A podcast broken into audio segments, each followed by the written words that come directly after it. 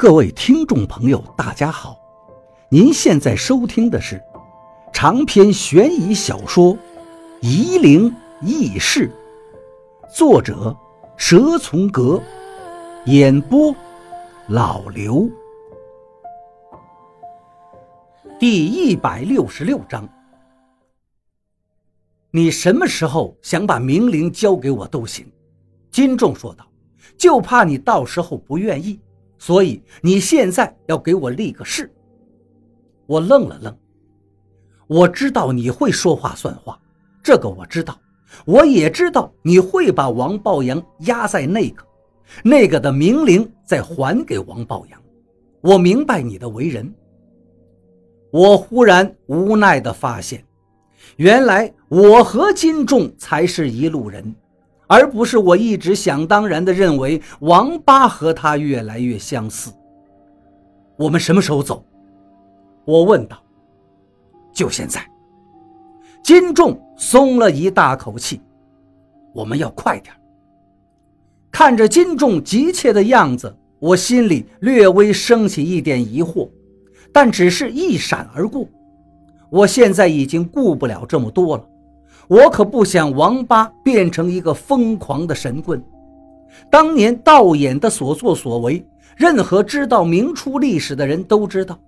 他蛊惑朱棣，掀起了一场劫难，却什么都不图，原来是在替阴氏收魂。现在金仲告诉我了这个原因，并且暗示我，王八有可能会为了自己的魂魄而变成那个样子。我想着，王八找着一切可能机会想去赎回他的魂魄，会做出什么超出我想象的事情呢？我不由得不寒而栗了。金仲又在催我了，别收拾了，走吧。我连忙在屋里找纸和笔，匆匆给董玲留了一张便条，我去找王八了。然后就和金仲走出门去。我和金仲上了到远安的客车，我心里很着急，想快点到神农架，总觉得车开得太慢。车到了分乡，上来了几个人，分散在车里坐下。几分钟后，一个年轻人站了起来，对着车内的乘客大声说道：“大家坐车都累了吧？我们玩个游戏好不好？”没有人理会他。年轻人拿出两支铅笔，一红一蓝，上面缠着个橡皮筋儿。不是白玩啊！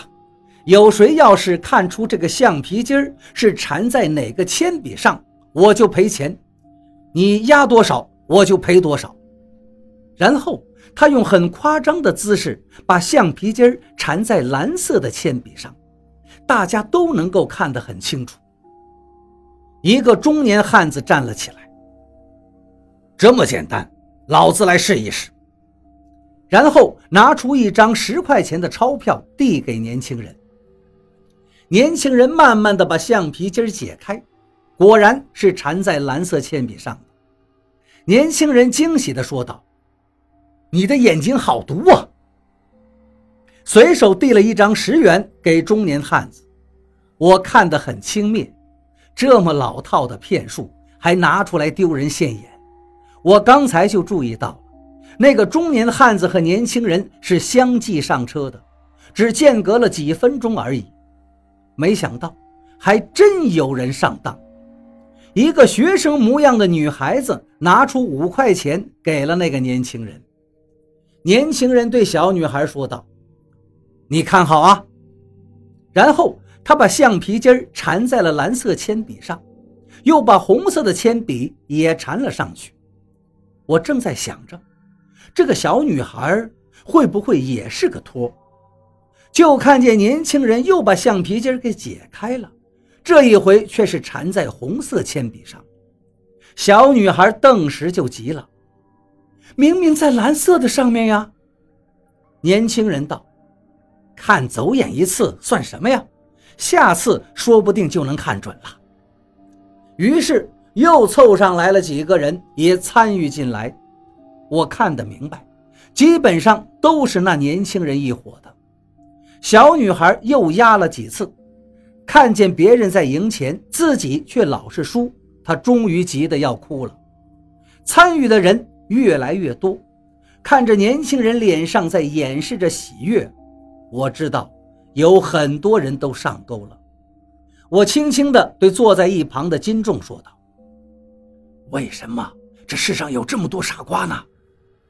金仲则是一脸的平静，不屑地说道。你在看别人傻，也有人在看你傻。这世上真正清醒的人又有几个？我和你，在某些人看来，也是傻子。我回味着金仲说的话，想着王八，再想想自己，就算是赵一二，还有金仲、金炫子，我们的作为，也许在某些人看来。还真是一群不知所以的傻瓜。小女孩在和那个骗子争吵了，她说看对了，可是年轻人为什么不给钱？年轻人被纠缠不过，许诺再给他一次机会，免费再猜一次。铅笔和橡皮筋在年轻人的控制下，多给一次机会又有什么用呢？你是不是觉得很不公平？金仲说道。